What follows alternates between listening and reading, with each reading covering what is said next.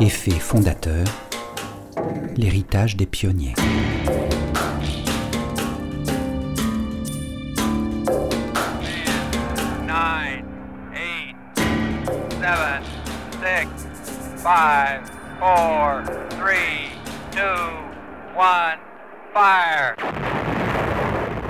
Certains chercheurs estiment que les humains devront avoir colonisé l'espace d'ici 200 ans pour éviter l'extinction de notre espèce. Pour connaître le bon équipage à embarquer, nous avons commencé à étudier la génétique d'une population qui a connu l'expérience de la colonisation lointaine, les Canadiens français.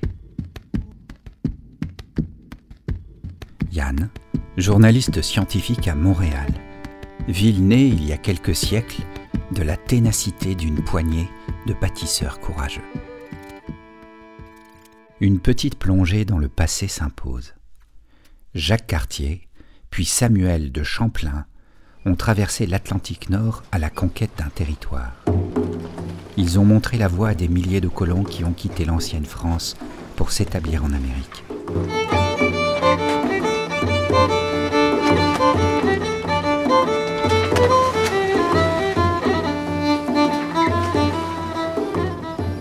Comme nous l'avons appris ensemble dans l'épisode précédent, la population du Québec est caractérisée par son effet fondateur.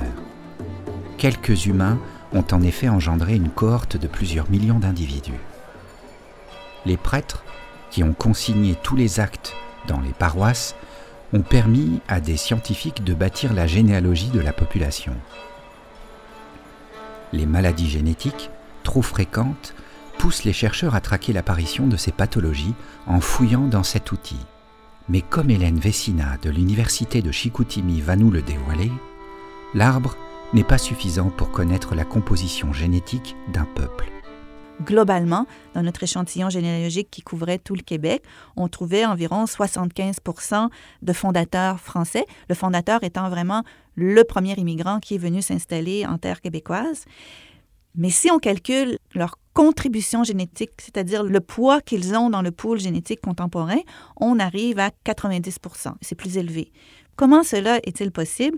Mais c'est qu'une des, des conséquences de l'effet fondateur, c'est que les gens partageaient, après un certain nombre de générations, les mêmes ancêtres. Donc, si vous essayez de dessiner la généalogie, vous avez un enchevêtrement absolument incroyable de fils avec des dizaines et des dizaines de connexions d'un ancêtre à un individu. Donc, il y a des ancêtres qui peuvent apparaître des centaines, voire des milliers de fois dans une généalogie. L'arbre généalogique de la population n'est pas exactement le chêne aux branches harmonieuses que l'on représente dans les livres. La réalité ressemble plutôt à un buisson touffu. Des colons sont présents des milliers de fois, car leurs descendants se sont croisés sans d'ailleurs connaître leur lien de parenté éloigné. La contribution génétique, c'est une mesure qui nous permet de prendre en compte à la fois le nombre de fois qu'on va observer un ancêtre dans généalogie et sa distance en termes de génération par rapport à l'individu euh, auquel on s'intéresse ou au groupe d'individus auquel on s'intéresse. Les Français, c'est, vous allez me dire, ah oui, mais eux, ça fait longtemps, justement, ça devrait être plus faible. C'est vrai, mais ils apparaissent beaucoup, beaucoup, beaucoup, beaucoup de fois dans les généalogies. Il y en a, c'est des milliers de fois. Donc, ça leur donne un poids génétique plus important que les groupes qui sont arrivés plus tard alors qui, oui, d'une certaine façon, sont plus proches de la population contemporaine, mais ils ont moins de descendants dans la population. Étant arrivés plus tard, ils ont eu moins de générations pour laisser des descendants. Donc, du coup, leur contribution génétique est moins importante que la proportion qu'ils représentent dans l'ensemble des fondateurs.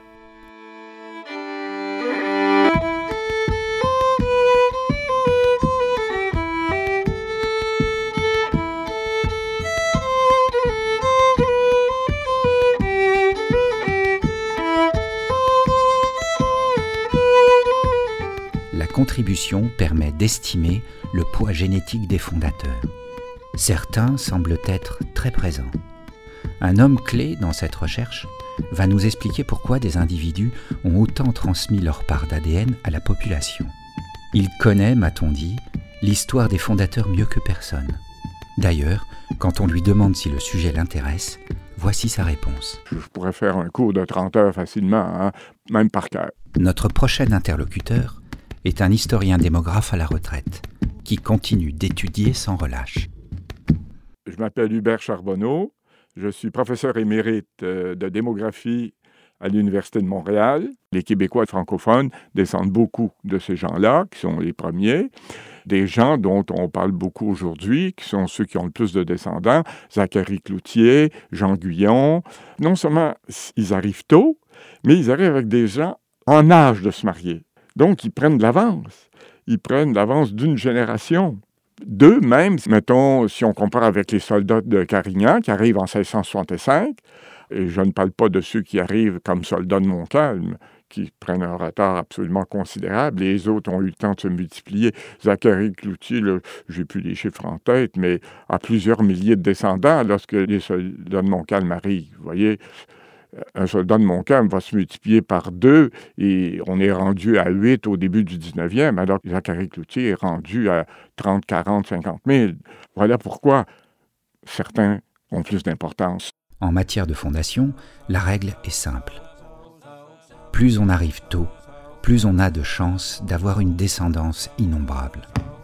Les colons, dont les gènes sont très représentés, sont bien les premiers arrivants. Leur contribution est importante car ils ont amené leurs enfants dans le bateau. Des enfants déjà en âge de se marier et de procréer.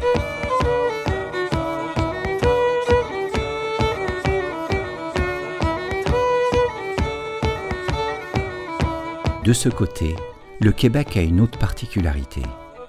Le démographe Alain Gagnon, de l'Université de Montréal, a particulièrement étudié la fécondité de la population dès son installation une fécondité assez incroyable, parmi les plus importantes jamais enregistrées dans les populations humaines, une fécondité qu'on dit naturelle. Pour les femmes qui survivaient avec leur premier conjoint jusqu'à 45 euh, ou 50 ans, euh, en moyenne, c'était autour de 10 enfants par femme. Et ça, on l'a vu au Québec ancien donc euh, au tout début de la colonie, euh, surtout le 18e siècle, mais on le voit aussi au Saguenay-Lac-Saint-Jean jusque très tard dans le 20e siècle. Donc euh, dans la base de données de Balzac, par exemple, on peut aussi mesurer la fécondité, et c'est des niveaux de fécondité assez importants. Les niveaux de fécondité naturelle étaient exceptionnels au Québec, parmi les plus forts dans l'histoire de notre espèce. Pourtant, quand on se représente l'installation des colons, on songe aux conditions très dures. L'hiver, les Indiens, les Anglais. Beaucoup de difficultés attendent nos explorateurs.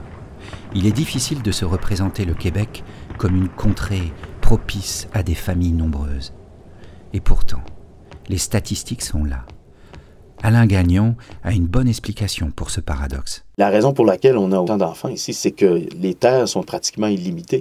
En Europe, à la même époque, il n'y a tout simplement pas de place et donc vous ne pouvez pas vous marier à 17-18 ans comme on le faisait au Québec. Euh, au Québec aussi, les, conditions environnementales sont assez euh, avantageuses. On pouvait pêcher, chasser, alors que vous imaginez mal un, paysan du 18e siècle en France. Euh, tout simplement pas droit, c'était une activité réservée à la noblesse, alors qu'ici, aussitôt qu'il y avait certaines carences alimentaires, il pouvait toujours s'en remettre à, la pêche le long du fleuve ou à la chasse. Tout est lié aux terres les colons qui ont quitté la France ont accès à des surfaces à cultiver énormes. La société plus ouverte laisse aussi de la liberté aux nouveaux arrivants. Ils peuvent chasser et pêcher. Hubert Charbonneau insiste sur les richesses offertes par le nouveau pays pour décrypter cette natalité galopante l'eau est pure, ils ont accès, surtout les premiers, au gibier à portée de main, à du poisson en abondance. Le journal des Jésuites fait allusion à des pêches miraculeuses devant Montréal, où on n'a qu'à mettre un filet puis on sort des centaines d'anguilles. Pourquoi? Parce que la population animale est réglée par les techniques amérindiennes. Or, les Européens, eux, ont des techniques plus performantes. Donc, il y a toute la période d'ajustement des animaux aux nouvelles techniques, aussi bien sur terre que sur mer. C'est prodigieux. Les colons comptent sur les ressources innombrables pour nourrir leurs enfants. Les conditions de vie les incitent à étendre les familles. La fécondité naturelle est très forte. Fécondité naturelle et mortalité plus faible qu'en Europe. Pourquoi mortalité plus faible? Pour toutes sortes de raisons. Commençons par le début. Ces gens-là sont sélectionnés au départ. Comme je disais à mes étudiants, les sourds-muets aveugles boiteux ne partaient pas à La Rochelle ou à Rouen ou à Dieppe. Il y a une sélection physique au départ. Il y a une sélection qui se fait ensuite pendant la traversée. Il y a 7 euh, à 10% de décès. Et sélection aussi à l'arrivée, parce qu'il en était devenu 30 000, mais on ne descend que de 7 000, et il est certain que ce 7 000-là est une sélection physique et mentale aussi. Si ça leur plaisait pas, ils repartaient. S'ils restaient, c'est qu'ils voyaient avantage à rester. Les migrants sont donc des individus particulièrement résistants, notamment sélectionnés pendant la traversée. Ils trouvent sur place des conditions favorables pour la nourriture grâce aux terres immenses et aux animaux. La mortalité est de ce fait moins élevée qu'en Europe. Pour être encore plus nombreux à la génération suivante, il faut déjà être très nombreux. Donc c'est exactement l'inverse de ce qu'on trouve dans une population où le, terroir est saturé comme en Europe euh, au 19e siècle. on a un, indice synthétique de fécondité autour de 2, donc la population se reproduit euh, pratiquement à l'identique, où il y a beaucoup d'émigration, mais enfin, il y a toutes sortes de mécanismes qui font que euh, la population ne peut pas s'accroître. Alors qu'au Québec, il y a ce qu'on appelle au début, entre autres, des pionniers euh, accapareurs. Gérard Bouchard avait parlé de ça dans son livre euh, Quelques arpents d'Amérique. Donc, des pionniers qui viennent s'installer et, euh, plus ils sont nombreux, plus à la génération suivante, ils seront, ils seront nombreux. Parce qu'ils arrivent, c'est des groupes de frères, des cousins, et donc ils prennent possession des meilleures terres. Ils ont les meilleures conditions. Ils sont plus nombreux, c'est plus facile pour eux de prendre possession des meilleures terres par l'entraide. Et à la génération suivante, ils ont encore plus de descendants. Donc il y a une corrélation positive de la fécondité euh, dite utile, c'est-à-dire que si vous avez, c'est ça, beaucoup de frères et sœurs autour de vous, ben, vos enfants seront nombreux et les enfants de vos enfants seront nombreux euh, en comparaison avec d'autres qui étaient moins nombreux au départ. Alors que dans une population où le terroir est saturé, on ne peut pas avoir une corrélation positive de la fécondité comme ça. Les habitudes de la reproduction ont aussi joué sur la composition génétique. Les descendants des premiers arrivants ont bâti un réseau d'entraide pour s'établir sur les meilleures terres. Les migrants récents sont moins avantagés. C'est un autre paramètre qui a accentué le poids génétique de certains fondateurs. Damien Labuda, un scientifique du CHU Sainte-Justine, a étudié la fécondité des pionniers qui ont défriché les nouveaux territoires du Québec. On a analysé l'expansion énorme de population au niveau de Saguenay. Quelle est la dynamique de la population? Et qu'est-ce qu'on a trouvé? Que ceux qui étaient au donc qui avaient beaucoup de territoires devant eux, avaient plus d'enfants parce qu'ils s'est marié un an, mais en moyenne, avant que le jeune qui restait en arrière. Et ça, un an de plus, ça, un enfant de plus, ça a donné un avantage de, de 15% qui évolutivement est énorme et qui on peut ici expliquer par accès aux ressources. Plusieurs dizaines de milliers de colons se sont implantés en Nouvelle-France. Mais les Français qui ont contribué au bassin génétique du Québec ne sont pas si nombreux. L'histoire de la fondation que nous venons d'évoquer explique ce phénomène. Les gènes nichés dans nos cellules proviennent directement de ces décisions et de ces facteurs du passé. Quand j'ai travaillé sur cet épisode, à la bibliothèque, je suis retombé au détour d'un rayonnage sur le roman de Louis Aymon, Maria Chapdelaine. Un passage a fait écho à ces fondateurs qui ont laissé une telle empreinte dans notre destinée biologique. Au pays de Québec, rien n'a changé. Rien ne changera parce que nous sommes un témoignage. De nous-mêmes et de nos destinées, nous n'avons compris clairement que ce devoir-là. Persister, nous maintenir,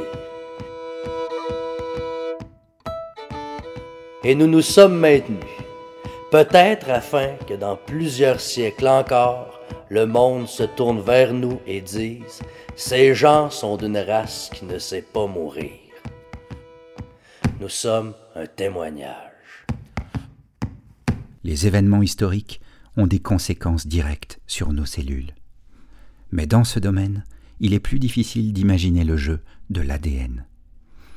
C'est ce que nous tâcherons de faire avec un généticien français dans le prochain épisode.